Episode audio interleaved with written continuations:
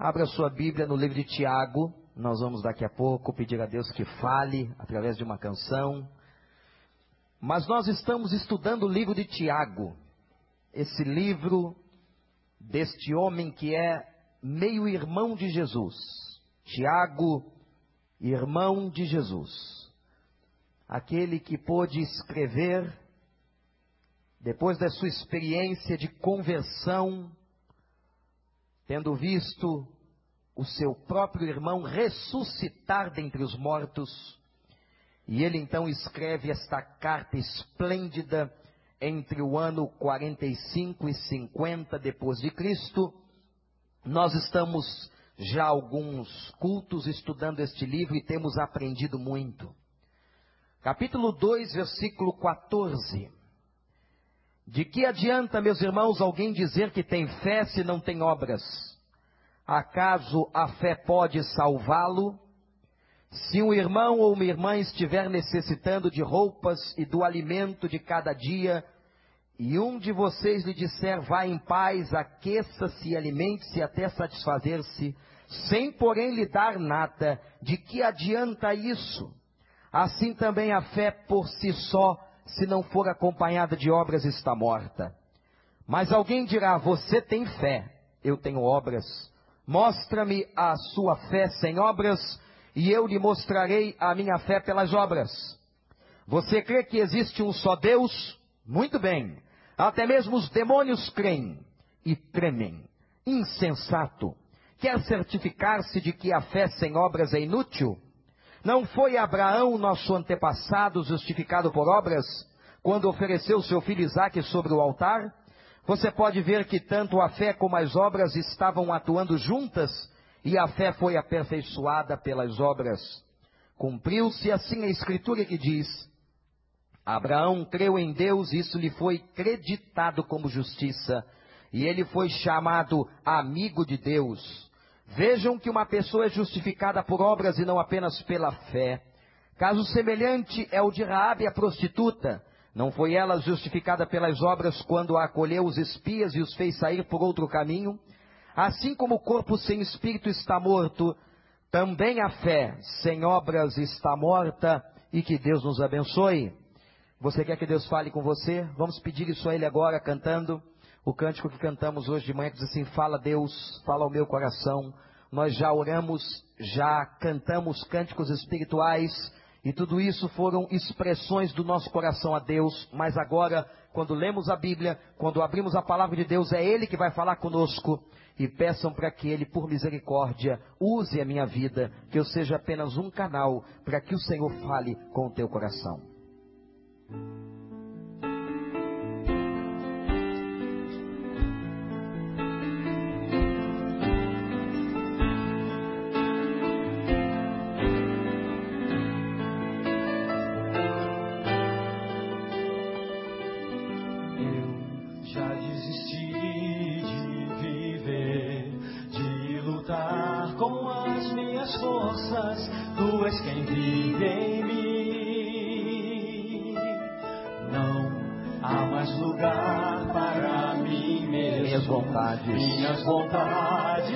Desejos, foram crucificados.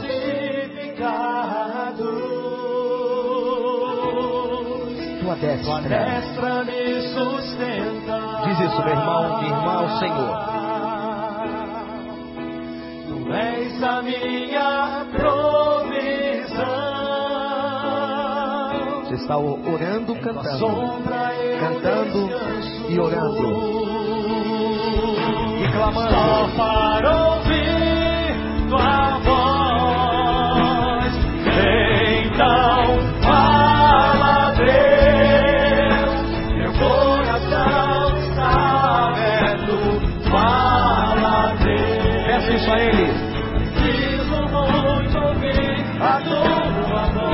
precisa ouvir a voz de Deus. Diz assim: Fala, Deus.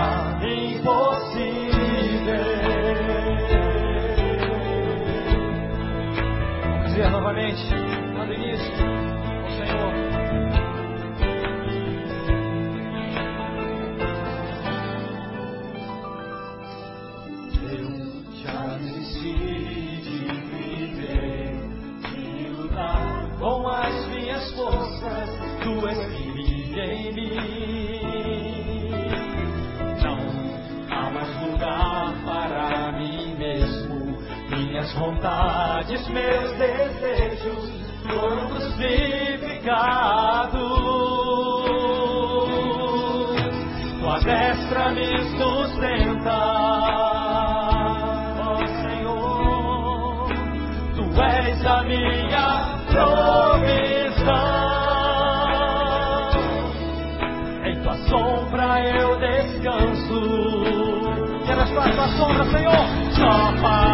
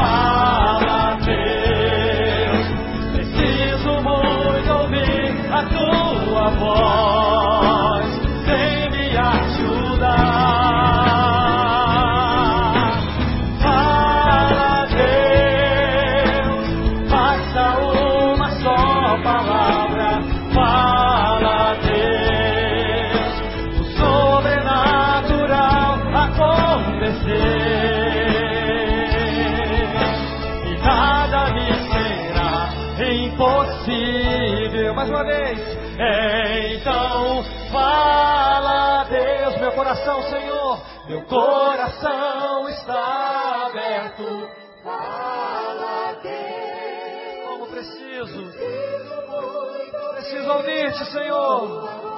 E vem, vem me ajudar. Fala, Senhor, fala, Deus. Basta uma só palavra. Fala, Deus. O sobrenatural acontecer. Nada me será impossível. Então fala, Deus. Todo povo de Deus, diga amém. Esse texto é um dos mais difíceis da Bíblia. Um padre chamado Martinho Lutero arrancou esse texto da Bíblia. Bem no meio da crise do momento em que ele estava trabalhando na reforma da igreja. E eu quero que você veja comigo dois versículos e você vai entender a crise de Martinho Lutero. Se temos na projeção, primeiro Romanos 3, 28. Você pode ler comigo? Pois sustentamos que o homem é justificado pela fé, independente da obediência à lei. Mas há versões que diz assim, independente das obras da lei. Agora o texto de Tiago 2:24, nós já lemos esse texto. Todos, vejam que uma pessoa é justificada por obras e não apenas pela fé. Tiago fez Lutero entrar em crise. Se ele estava lutando contra uma igreja, estava dizendo para as pessoas que elas precisavam dar dinheiro para tirar as pessoas, os seus familiares que haviam morrido do purgatório. Lutero estava lutando contra uma igreja que havia deturpado o evangelho na altura do século XVI. Quando ele se depara com esse texto de Tiago, ele entra em crise. E ele toma uma atitude radical e ele arranca o texto da Bíblia. Mas não foi a melhor atitude que Lutero podia ter tomado. A gente até entende o porquê que nós, seres humanos, tomamos decisões erradas em momentos da nossa vida. Lutero era um homem, era um homem como nós. Não foi a melhor decisão. Como é que nós vamos resolver o problema desta aparente contradição? Parece que a Bíblia está se contradizendo. Quando em Romanos diz que o homem é justificado pela fé, e em Tiago declara que não é somente pela fé, mas também pelas obras. Essa relação de fé e de obras aparecem dez vezes, preste atenção, em treze versículos da carta de Tiago no texto que lemos.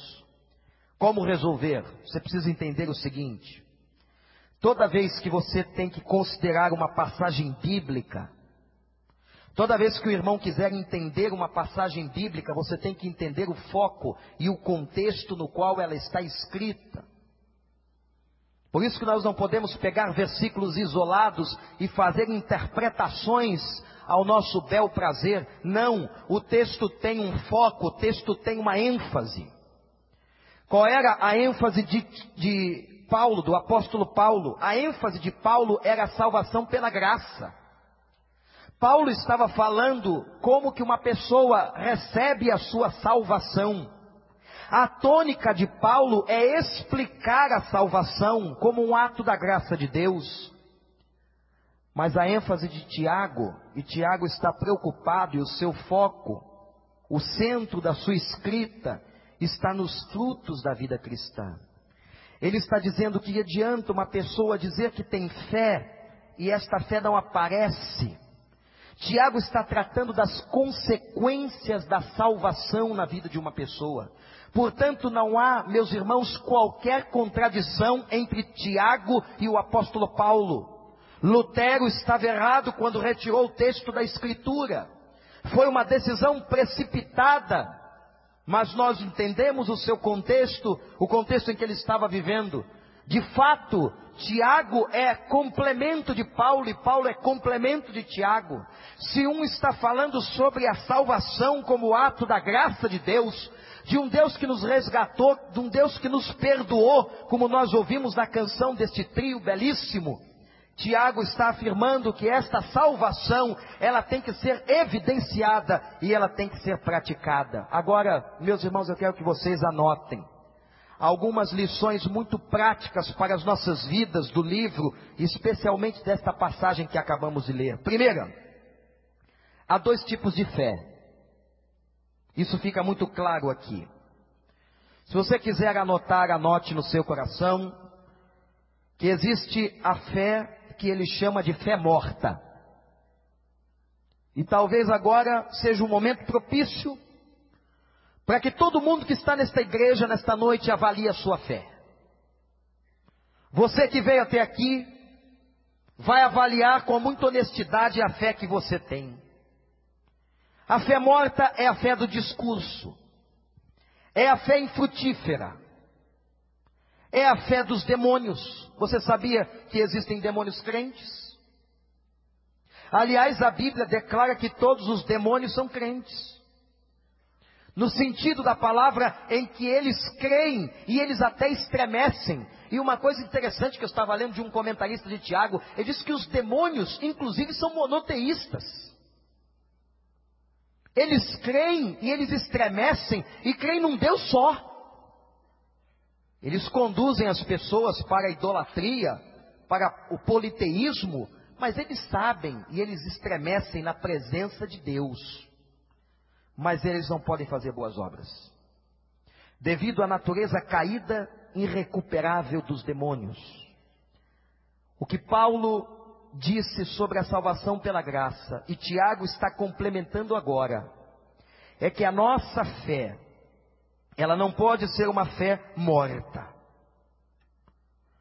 Diz que se conta uma história de que alguém chegou no inferno e perguntou ao diabo: por que, que eu estou aqui? E o diabo disse: Você não sabe? Não. O homem repetiu: Porque eu nunca matei, eu nunca roubei, eu nunca me embriaguei, não levantava falso testemunho, eu nunca fiz nada. O diabo disse: Foi por isso. Porque a fé sem obras é morta. A fé se traduz em comportamento. A fé se traduz em alguma coisa viva. Não existe fé, igreja, de discurso, de palavra mas é fato concreto a presença de um tipo de fé no mundo e na sociedade contemporânea, de pessoas que têm uma fé que está morta, de uma fé que fica no campo da contemplação. Eu sei que Deus existe, como os demônios também sabem. Eu tremo diante dele, como os demônios também tremem. Eu sei que ele existe, como os demônios também sabem, mas param por aí. Não há qualquer outro tipo de envolvimento. Não basta você saber, meu irmão, minha irmã, que Deus existe. Não basta você saber da existência do Criador, que Ele fez os céus e a terra. Os céus manifestam a glória de Deus e anunciam o firmamento, o seu poder e a sua grandeza, mas isto não é suficiente. Mas Tiago vai anunciar que há uma fé que ele chamou de fé viva e verdadeira, a fé que se manifesta concretamente através das obras. É isso que ele está dizendo. Existe uma fé que a gente pratica. E aqui, meus irmãos, nós temos que entender que não adianta você demonstrar, ou melhor, que você queira ter uma fé, ou diz ter uma fé, sem que ela seja demonstrada. Você tem que ter atitude. É uma palavra muito em voga na sociedade contemporânea. Pessoas proativas o mundo corporativo empresarial busca gente com atitude, gente que faça diferença, gente que não fique apenas no campo do discurso, gente que tenha uma ação, alguma coisa prática, alguma coisa eminente e não apenas conceitual. Quantas pessoas você conhece que creem em Deus, que frequentam a igreja, que têm Bíblia em casa, que sabem orar, que tremem na presença de Deus, mas somente isso, Tiago diz, essa fé é a fé de uma pessoa morta. É uma fé morta. O que vale para Deus é aquela fé viva, aquela fé que me movimenta, aquela fé que me impulsiona, aquela fé que me leva a tomar uma atitude na presença de Deus e para Deus, uma fé que faz a diferença. Amém, igreja? Vamos dar um exemplo muito simples. Há pessoas aqui dentro, por exemplo, que provavelmente querem casar. É possível? Não é verdade? Jovens que estão num processo, adolescentes que sonham com isso. Mas o que fazer? Tem que ter atitude. Se você não escrever a carta, não passar o e-mail, carta é coisa antiga, não é? Mas não passar o e-mail, se você não for até ela com aquela cordialidade e fazer o convite para comer no McDonald's, já que o dinheiro não anda tão fácil, vamos tomar um lanche no Bob's. Se tiver muito ruim, vamos no Habib's. Se tiver pior, vamos no podrão, vai a algum lugar. Faz alguma coisa. Teve um cara que disse, acho que eu já contei isso para vocês, o cara tão desesperado colocou um outdoor na cidade. Eu quero casar, eu quero uma esposa. Olha que coisa linda, gente. Recebeu milhares de cartas e todas elas diziam assim: fica com a minha. Liga para mim que eu te entrego a minha. Mas não é isso não. Você tem que ter ação. Não adianta a fé contemplativa da distância. A questão que Tiago está tratando não é, na verdade, outra senão da fé viva e da fé morta. Você entrou aqui hoje, qual é o tipo de sua fé? Você é daquelas pessoas que apenas diz que crê? Qual é a ação prática? Qual é a diferença na sua vida? Qual foi o movimento? Qual foi a transformação que o Evangelho produziu na sua existência? O que, que de prático está acontecendo com você? Segunda lição que a gente tira dessa carta, dessa história belíssima de Tiago, capítulo 2. Há uma diferença entre professar a fé e praticar a fé. Tiago não tolera palavras sem obras. E ele diz assim: como é que eu posso dizer ao necessitado, vai em paz? Como é? Tem horas que nós somos incomodados de uma tal maneira. Irmãos, como é que nós vamos deixar Aí alguém diz: ah, não dá esmola não, porque isso é contra todo o princípio teórico de uma ação social coerente. Eu sei. Eu sei que às vezes você dá esmola na rua estimula um sistema corrupto. Porque às vezes aquelas crianças e aquelas pessoas que estão nas ruas estão a serviço de outros. Eu me lembro de uma senhora muito velhinha, que existia lá na Praça Seca em Jacarepaguá, perto, ficava perto da igreja onde eu frequentava, e havia um cinema ali. Não sei quem já passou naquela região se lembra disso. Naquele cinema era chamado Cinema Baronesa. Quantas vezes a gente foi ali, né? Assistir a paixão de Cristo. Mas ficava na porta do cinema aquela velhinha. Você olhava para aquela velhinha, realmente era digna de misericórdia, compaixão daquela miséria. Tortinha sentada no chão, um frio danado, aquela bengala suja, um saco, aquela coisa toda. Depois nós ficamos descobrindo, e ela desapareceu, que ela tinha uma conta bancária bastante gorda. Era uma velhinha que não valia muita coisa, mas era uma velhinha que impressionava a gente. Mas às vezes, por causa dessas explicações conceituais, nós retemos a nossa mão. E há pessoas que precisam de nós. Se Deus tem te dado muito, é para que você abençoe a outros que não têm tanto. Se Deus tem dado graça à tua vida, tem sido generoso com você. Se Deus tem abençoado a tua casa, abençoe a casa de outros. Amém, irmãos? Abençoe a vida de pessoas. Abra o teu coração, coloca a tua fé em prática através das obras. Eu já contei à igreja como foi difícil quando estava arrumando as malas para sair da Índia. E depois de ter treinado aqueles pastores e visto aqueles colegas que chegaram, que carro nada, gente. Que motocicleta. Alguns andaram 40 quilômetros de bicicleta e alguns a pé com aquele chinelinho de dedo, surrado, com aquela única calça. E era um homem assim, que o nosso missionário que esteve aqui, Jonatas Caldeira, disse: Pastor, este homem tem doutorado, mas é um homem pobre. Quando eu fui fechar as malas para vir embora para o Brasil, e eu escutei aquela voz: entrega um pouco dessas roupas. E é engraçado que a gente tem aquelas roupas de preferência, né? Tem a camisa que você gosta mais. Então eu fui fazendo como os homens fazem. Ah, essa aqui não. Essa aqui eu gosto. Essa não. Mas o Espírito Santo disse assim: entrega todas. E eu briguei com Deus. Eu briguei com Deus e disse: Mas Senhor, eu gosto. Entrega.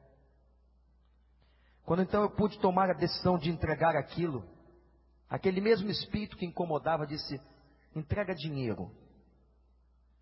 Entrega dinheiro ao missionário para que ele entregue aqueles pastores pobres. E eu me lembro que eu peguei um pouco de dinheiro que eu tinha, não tinha muita coisa, próximo a 300 dólares, e disse, pastor, eu queria deixar com o irmão. E ele começou a chorar. Contou o dinheiro, chorou.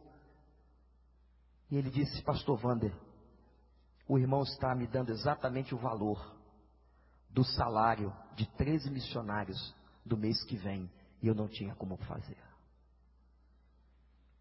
Nós tínhamos gasto a nossa provisão. E Deus faz assim. Quando nós entendemos que essa fé, ela tem que se transformar em atitudes, e ele diz assim: como é que você pode ver uma pessoa necessitada dizer, ela vai em paz, Deus te abençoe, a Bíblia diz que o ministério de Jesus foi um ministério poderoso em obras e palavras. Em palavras e obras. Jesus não era somente aquele que pregava, Jesus era aquele que fazia.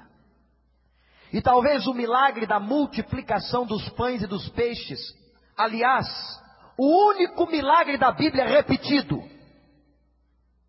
o único milagre do Novo Testamento que aconteceu mais de uma vez, de maneira específica, foi o milagre da multiplicação, ao ponto de você olhar os textos e achar que foi o mesmo episódio. Não, são dois episódios diferentes.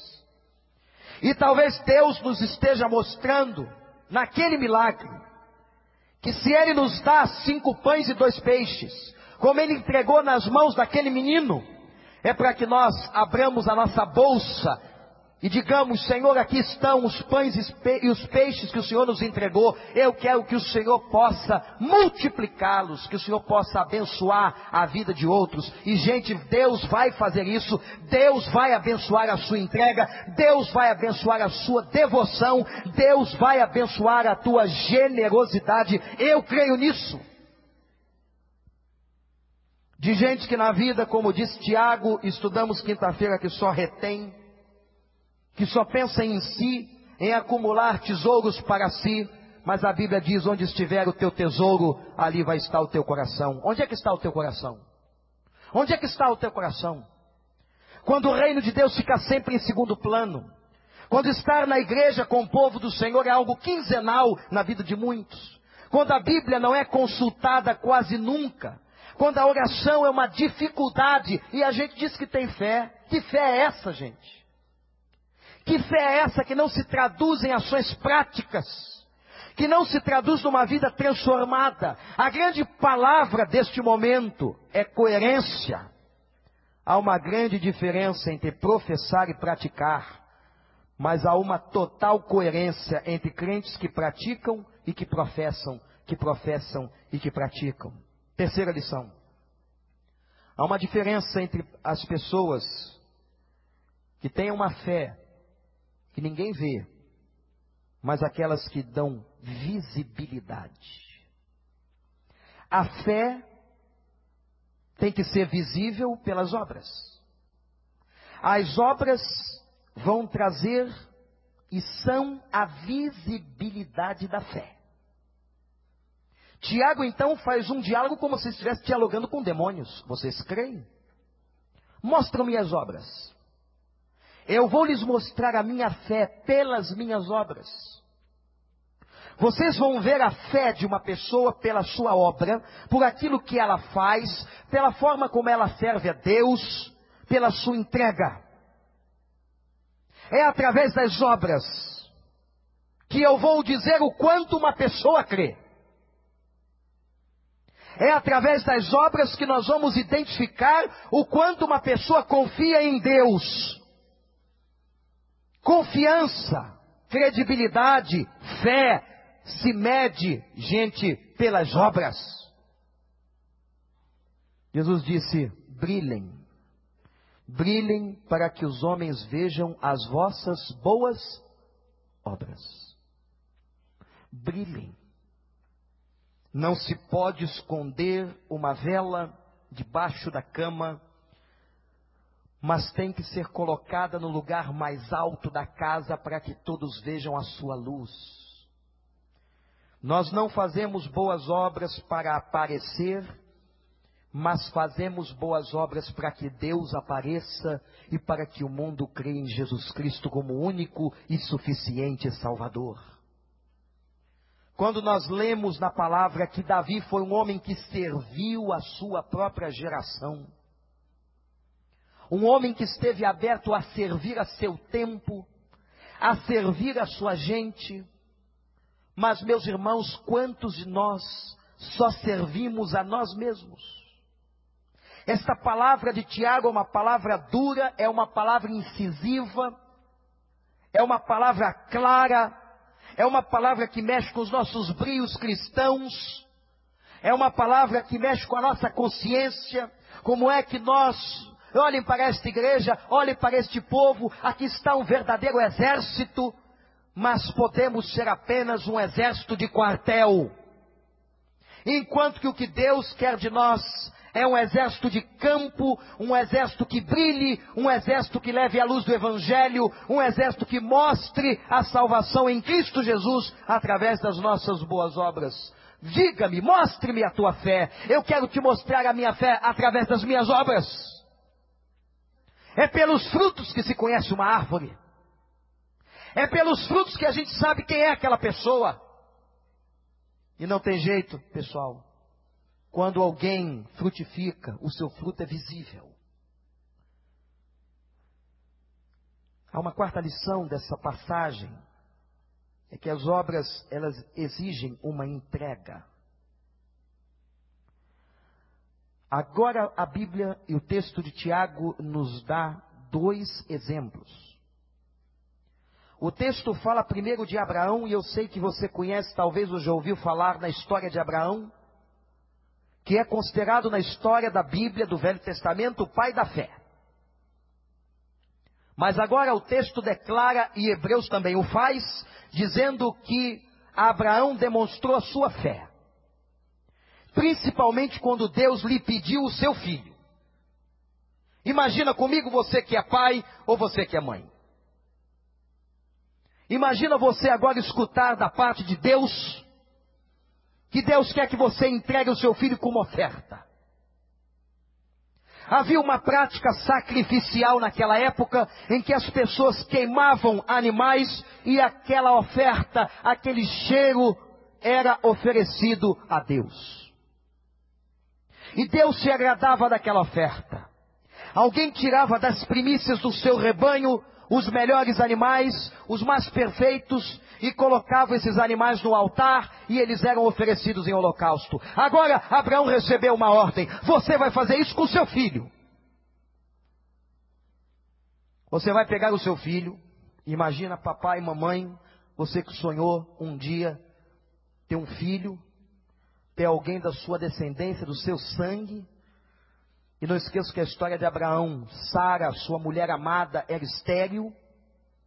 Ele já teve Isaac avançado em idade, quase 100 anos. Ele virou um pai-avô. Aquele era pai-avô, né?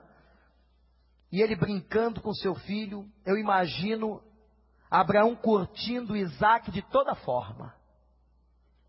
Levando Isaac ao estádio,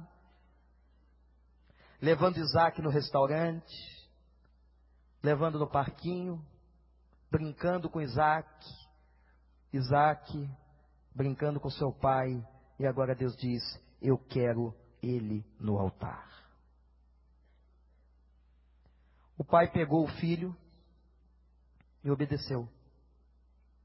Pegou a lenha, os empregados e foi em crise. Mas obedeceu. Quando chegou no meio do caminho, o menino olhou para o pai e disse: Pai, eu já vi o Senhor sacrificar os cordeiros. Eu estou vendo que nós estamos indo para o monte do sacrifício. Eu estou vendo a lenha, estou vendo o cutelo. Onde está o animal? E naquele momento, Abraão diz uma frase que a gente tem que guardar para sempre: Deus proverá. Isso é fé. Por que, que ele não disse, filha, você? Mas levando o filho que Deus pedira, ele ainda cria. E Hebreus diz isso, que mesmo que seu filho estivesse morto, Deus poderia ressuscitá-lo. Você crê nesse poder de Deus? Você crê que Deus ressuscita até mortos? Deus ressuscita qualquer coisa morta para a glória do seu nome, basta ele querer e estar diante da sua soberania. Aleluia.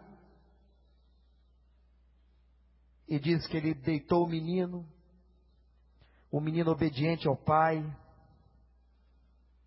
ele amarrou o menino, e quando ele foi empunhar aquele facão, ele é seguro pela voz de Deus e Deus diz: não faça isso. Porque você creu e obedeceu a minha palavra. Ele agora olha para o lado e vê, repentinamente, um animal preso pelo chifre.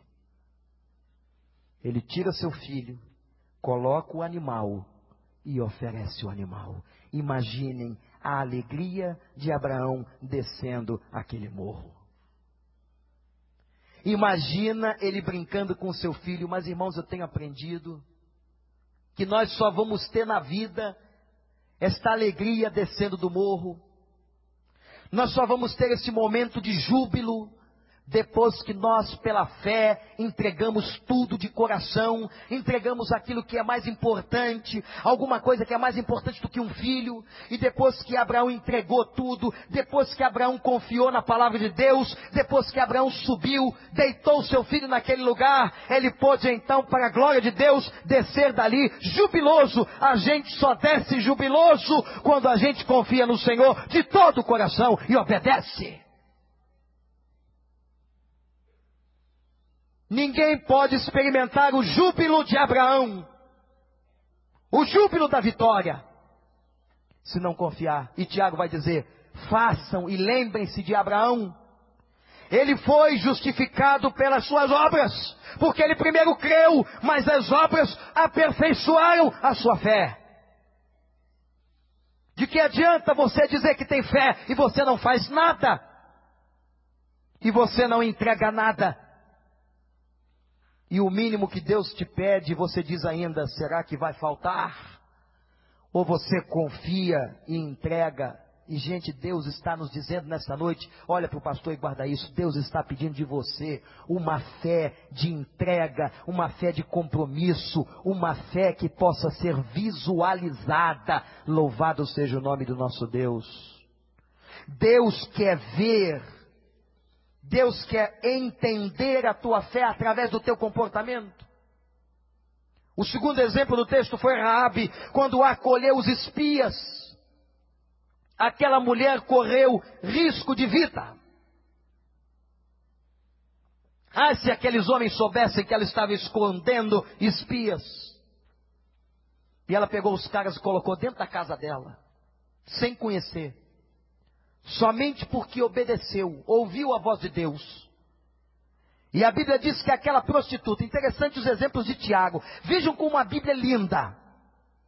Tiago estava falando no início do capítulo 2 da questão do pobre e do rico. E ele agora dá um exemplo de um pobre e um rico, que tiveram fé viva e verdadeira. Abraão, o grande fazendeiro, homem muito rico, e Raabe, a prostituta pobre. Era tão pobre que morava em cima do muro da cidade. Mas foi essa mulher pobre, cheia de fé, que escondeu dentro da sua casa os espias. E Tiago está dizendo: é essa fé que Deus espera de nós. Um dos homens que marcaram a história da obra missionária do mundo chamou-se George Miller. A biografia de George Miller é uma das biografias mais lindas, vale a pena ser lida. Ele fundou um dos orfanatos mais conhecidos na Inglaterra, deu a sua vida. E um dia foram entrevistar este homem e perguntaram a George Miller como que ele conseguia fazer tanto. Como que ele, sendo um homem sozinho, fez tanto pela obra de Deus na história do mundo. E ele dá uma resposta interessantíssima. E George Miller declara: Eu só fiz muitas coisas para Deus, porque eu morri para mim mesmo. Porque eu entreguei a minha vida. Eu entreguei o meu tempo, eu entreguei o meu dinheiro, eu entreguei a minha saúde, eu entreguei o meu corpo. Moody começou a pregar para um grupo pequeno de pessoas e acabou pregando para uma multidão. E ele dizia: A minha vida foi entregue a Deus e eu a gasto. Como se gasta uma vela. Mas enquanto existe cera, existirá luz. A fé que agrada a Deus é uma fé de entrega. Ninguém pode ter uma fé viva se não entregar o seu tempo, os seus bens, os seus dons, os seus talentos, a sua vida e a prioridade ser Deus. O discurso de Tiago é duríssimo e muito sério e reflexivo. Que tipo de fé, irmãos, nós temos? E a fé bíblica e a fé da palavra não é essa fé do discurso, não. Mas é essa fé que a gente ouve, coloca em prática, que a gente consegue ajudar a quem precisa, que a gente consegue amar, que a gente consegue operar fidelidade que a gente consegue praticar. Há uma quinta lição que a gente aprende. Todas as pessoas que fazem boas obras, segundo o texto, vão ter uma recompensa. Mas qual é a recompensa? Tem tanta gente que faz as coisas para ter de volta, não é verdade? Nessa nação nós temos tantos políticos. Os caras são cara de pau. E muitos deles não podemos generalizar, seria uma injustiça, mas muitos fazem coisas em benefício próprio. Tem muita gente que dá esmola na rua com a crença que vai receber a salvação depois. Tem muitas pessoas que estão buscando uma recompensa. Nos dias de Jesus, eles davam, ajudavam e gritavam nas praças públicas: Vejam como eu sou um bom homem.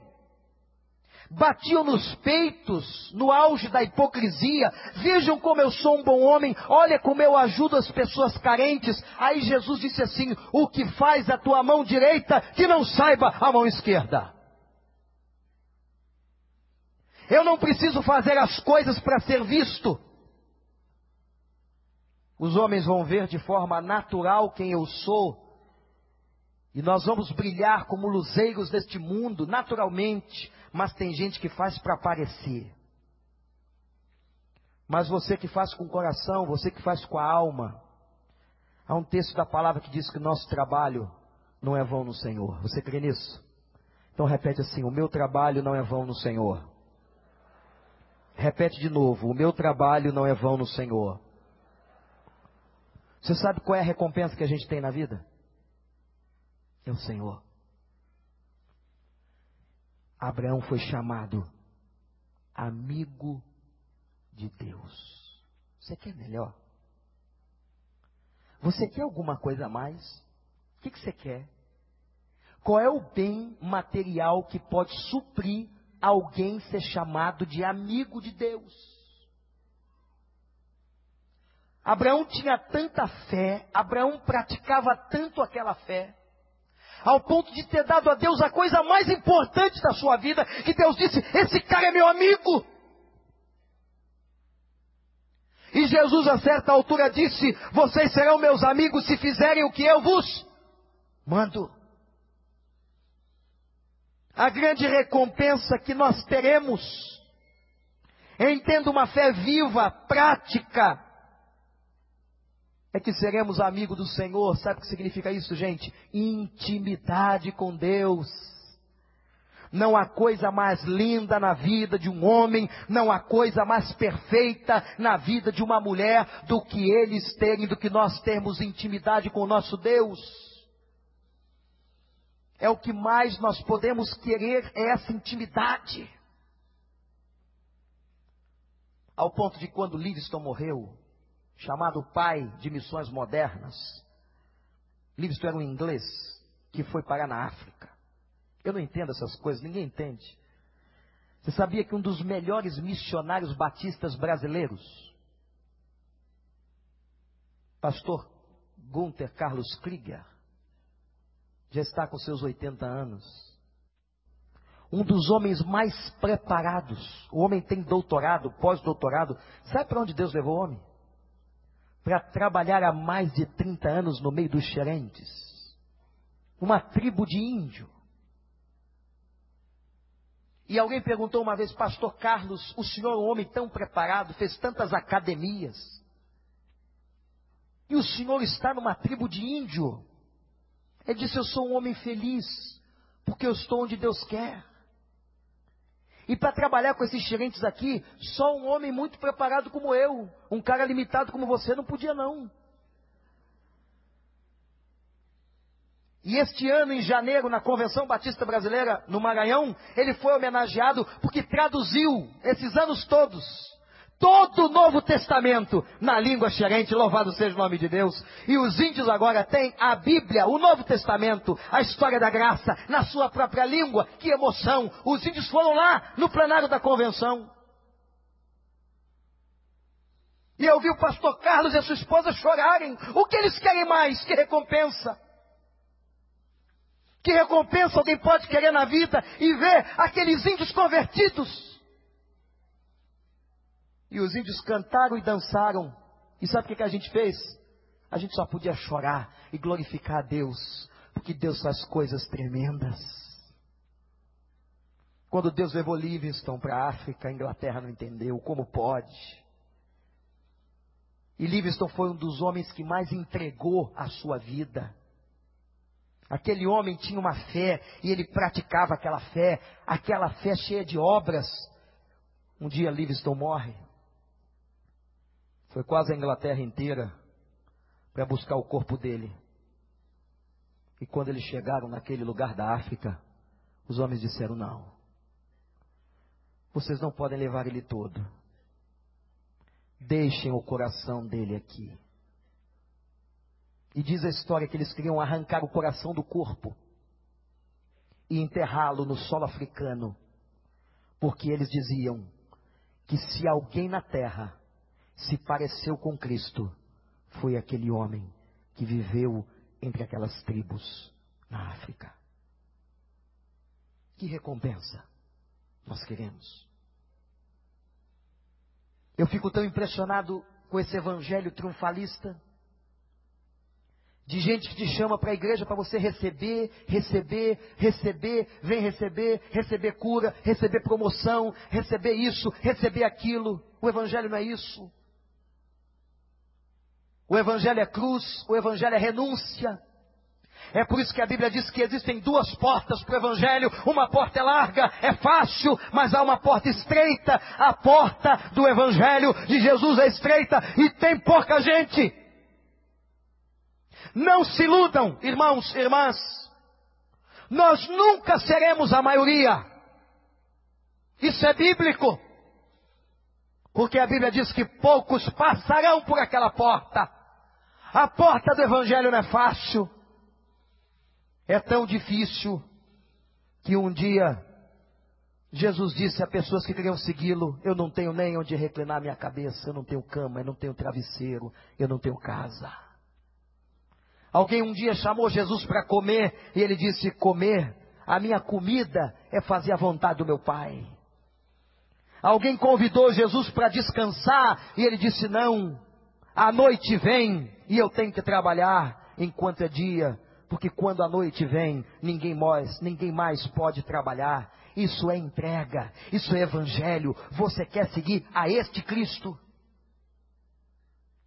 Tem muita gente seguindo aquele outro Cristo. Ou aqueles outros Cristos construídos por esta igreja evangélica brasileira, que não tem nada a ver muitas vezes com o evangelho da Bíblia. Por essa igreja evangélica brasileira que prega uma prosperidade irreal, que te convida apenas para receber. E você sabe o significado de um altar desde o Velho Testamento? Altar, desde o Velho Testamento, nunca foi lugar para receber bênção. Altar é lugar de entrega. E quando eu levo alguma coisa no altar, eu estou entregando, eu estou ofertando, eu estou devotando aquilo à presença do meu Deus. Tiago está deixando a gente em crise quando nos indaga que tipo de fé vocês têm. A última lição que eu tiro e tiramos dessa passagem lindíssima é que toda pessoa que faz uma obra vai enfrentar, enfrentar obstáculo. Os caras vão perseguir, o diabo vai perseguir quem é crente. Por que, que ele vai perseguir pessoas que não dão frutos? Você já viu quando era menino, você já jogou pedra em árvore que tinha fruto? Você cria manga, você ia lá na mangueira e tentava jogar pedra, ou você pegava um pedaço de bambu, ou você tentava sacudir aquele galho. Ninguém atira pedra em árvore que não frutifica. Você pode ter certeza que se uma pessoa, se um irmão, se uma irmã está dando fruto, ela vai ser alvo de provação. Ela vai ser alvo de ataques e injúrias. Eu me lembro quando cheguei em Amsterdã, na Holanda, e encontrei naquele congresso de Billy Graham uma faixa tremenda de pessoas se opondo à vida e à obra do grande evangelista do século XX, chamado Billy Graham, homem de Deus, homem que foi convidado por todos os presidentes dos Estados Unidos, homem que recentemente, num dos grandes estádios de Nova York, foi fazer a sua última conferência pública, e o auditório ficou quase 20 minutos em pé aplaudindo a vida, a obra, a servidão de Billy Graham. Este homem foi atacado violentamente. Qualquer pessoa que se coloca para fazer a obra de Deus, ela é criticada, ela é vigiada. Como nós temos que tomar cuidado, irmãos como nós temos que estar alertas em todo o tempo, obrando na nossa vida, tomando conta do nosso comportamento. Eu não me esqueço aquele dia que já lhes contei isso algumas vezes, aqui nesse shopping do recreio, que agora eu não sei se ele já está com uma entrada eletrônica, mas era a pessoa que dava o ticket. E foi interessante que naquele dia, dia não estava bom não. Tem um dia que a gente acorda com o pé esquerdo. Eu acordo com o direito porque eu sou canhoto no pé. Acordei com o pé direito, estava meio aborrecido. O pastor também fica. É. Cheguei lá, parei o carro e o cara não me dava o ticket. E ficou, ficou. E ele olhava para mim, olhava para ele. Eu fiquei pensando, o que, que esse cara quer? Eu vou dizer uma poesia para ele. Eu estava aborrecido. Quer dizer, vai lá para Niterói. Toma vergonha. Fala, faz alguma coisa. Ele ficou olhando, olhando, olhando. E eu planejei o pecado. Eu planejei, coloquei o pecado na ideia, armei tudo direitinho. E agora vou verbalizar o pecado. Quando eu ia falar alguma coisa mais incisiva para o homem que não me dava o ticket, um bando de carro atrás buzinando, ele olhou para mim e disse: Pastor Wanda, é o senhor. Eu disse: Livramento do céu. Ah, pastor, gostando do senhor. Estou aqui lhe olhando, reconhecendo o senhor. Oro pela sua vida há muitos anos, pastor. Eu disse: Tem misericórdia, Deus não sabe de nada. Eu ia mandar ele para longe, ia pecar contra ele. Ô oh, meu irmão, que prazer. Eu disse: Que prazer, que alegria, não é? Qualquer ato, qualquer atitude Qualquer obra indevida desautoriza a nossa fé. Vamos ser cobrados, vamos ser vigiados. Quem faz a obra de Deus vai sofrer obstáculos. Um dia alguém procurou Platão, um grande filósofo, e disse: Platão, estão falando mal de mim. O que, que eu faço? Platão deu uma resposta, como todo sábio filósofo pode dar que, que eu faço? Estão falando mal de mim.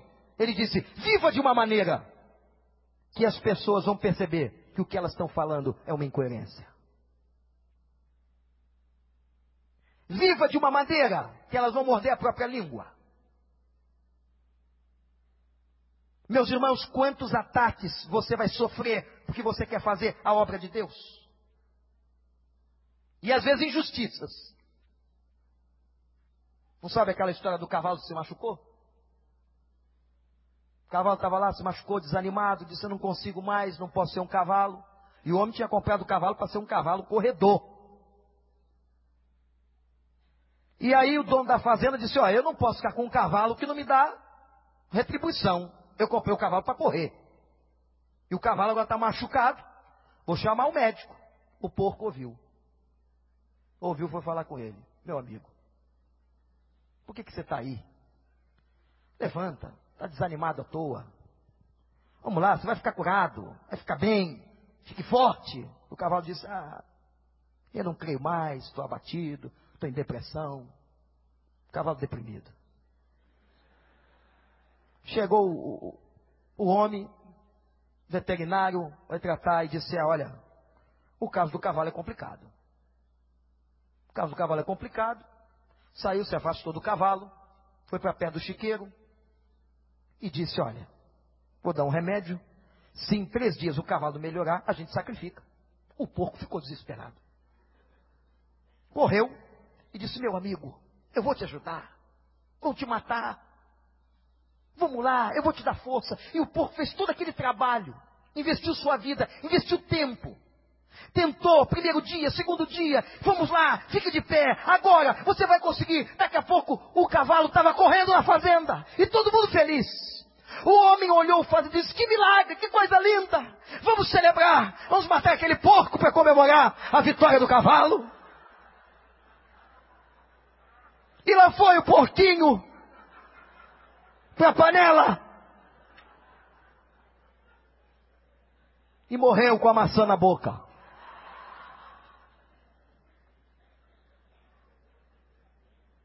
Às vezes é assim. Você se entrega, você trabalha, e no fim é você que leva chumbo. Mas, meus irmãos, vale a pena. Vale a pena ter uma fé que aparece nas nossas obras. Aí vem o apóstolo Paulo diz assim: Não se cansem, escrevendo aos Gálatas, não se cansem de fazer o bem. E lembre-se que o vosso trabalho não é vão. Meus irmãos, tudo que fazemos aqui fazemos para o Senhor. Ninguém que trabalha aqui nesta igreja, estes irmãos que estão na recepção, que coisa linda. Ministério de Surdos, Ministério da Música, gente que está lá, a gente está aqui, tem gente no estacionamento, tem gente lá com as nossas crianças. Aliás, trate bem essa gente. Essa gente não é seu empregado particular. São pessoas que estão servindo por amor. Tem gente que às vezes chega aqui olha para o pessoal da recepção, ei, o porteiro, eu vou para onde? Essa gente está trabalhando é para o Senhor, não é para o pastor Wander, não é para a estrutura da Igreja Batista do Recreio, é para o Senhor e Deus vai abençoar a vida de vocês e de todos aqueles que estão servindo ao Senhor, para a glória do Senhor, em nome do Senhor, para a honra do Senhor. Porque tudo que fazemos é para o Senhor. Quem somos nós, irmãos? Quem somos nós? Um dia a gente passa. E eu não sei se eu vou te dar uma notícia triste, mas daqui a 100 anos você não está aqui. Nem eu, nem você. Não tem ninguém aqui. E tem gente que vai até mais cedo do que posso imaginar. Não tem ninguém. E tem um texto, eu vou pregar esse texto aqui um dia desse. Não agora não, porque não dá porque é Tiago. Mas aquela passagem que diz assim: E veio uma geração que não conhecia José. Nós passamos, gente. Nós passamos. Vai chegar um tempo, se o Senhor Jesus não voltar daqui a 100 anos, essa igreja vai estar aqui, continuar proclamando o Evangelho com as nossas gerações, com outros que virão, e vão dizer assim: é, teve um tal de pastor Wander aí. Teve? Quem era? Não, não sei, um cara grande, alto, mano. Porque até lá as informações também estão trocadas. Era um negão forte, alto, voz fina. Tem uma geração que não conhece José. Quem somos nós? Tudo que fazemos, fazemos para o Senhor, para glorificar o Senhor. Agora não existe, não existe uma fé só de boca, só de palavra. A fé viva é a fé que me faz agir e ser servo e entregar como fez Abraão, e entregar como fez Rabi, abrindo a sua própria casa. Que tipo de fé você tem? Abaixe sua cabeça, vamos orar. Robson vai estar aqui com o ministério de adoração. Momento de reflexão profunda. E é possível que alguém reconheça nessa noite. Talvez que você Estou perguntando se você é membro da igreja, não. Eu quero fazer uma pergunta se você tem fé viva. E pode ser que alguém diga assim: Ah, pastor, minha fé está morta. Eu tenho a fé dos demônios, eu creio e até tremo. Mas eu eu não tenho demonstrado essa fé nas minhas ações. Não tenho. Então diz para ele agora: eu quero ter uma fé viva. Eu quero orar por você que reconhece que talvez a sua fé tenha sido só uma fé de religião, uma fé de palavras. Você até conhece Deus, você tem até medo de Deus, mas você não tem uma fé que se traduz na prática. Você quer essa fé? Se o Espírito Santo de Deus está falando com você agora, diga para Ele: Eu quero. Eu quero ter uma fé, Senhor, que faça diferença. Uma fé evidenciada nas obras. Obras vivas. Eu quero entregar no altar agora a minha vida para ter essa fé viva.